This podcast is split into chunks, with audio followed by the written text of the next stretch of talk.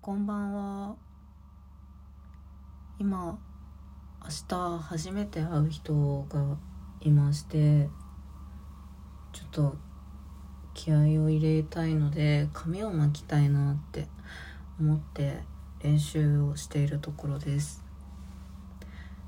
今日お天気が良かったのでちょっと夕方ぐらいからお散歩をしたんですけどそのついでというかちょっとお出かけしようと思ってメトロに乗ったんですよ。そしたらめちゃくちゃ可愛いキャラクターが広告の上のところにでえ可愛いな何のキャラクターだろうと思って一緒にいた人と一緒にあの共に調べたんですね。そしたらジャムムっていうジャムから生まれた犬みたいなキャラクターがいるんですよ。でこれもうあの感動したんです。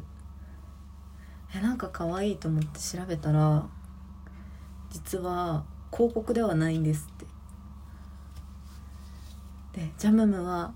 なんかあのこれ公式というかの記事なのかな？を見ると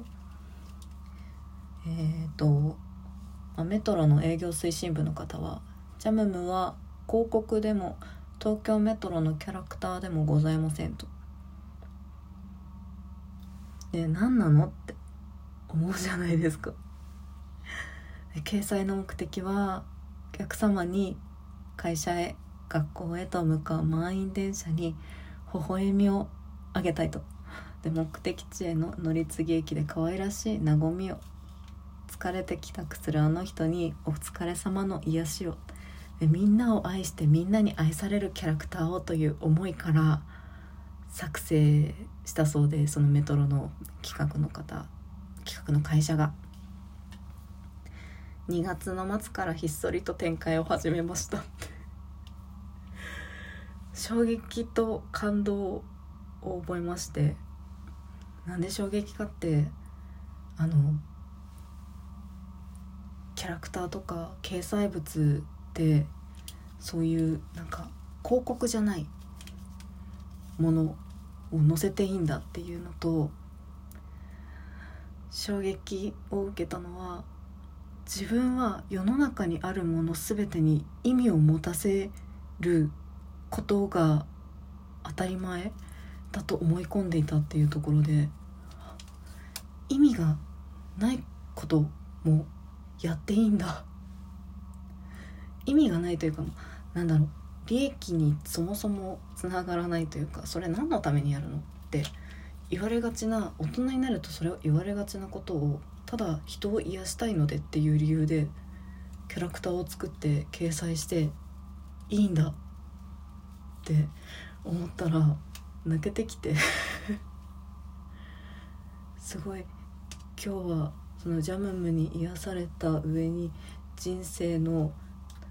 大事なことにちょっと気づかされた瞬間がありました。で短いお話なんですけど是非東京メトロに乗られましたらあのー、上のね中吊りじゃなくてなんかあのモニターとかがある部分あるじゃないですか。そこにたまに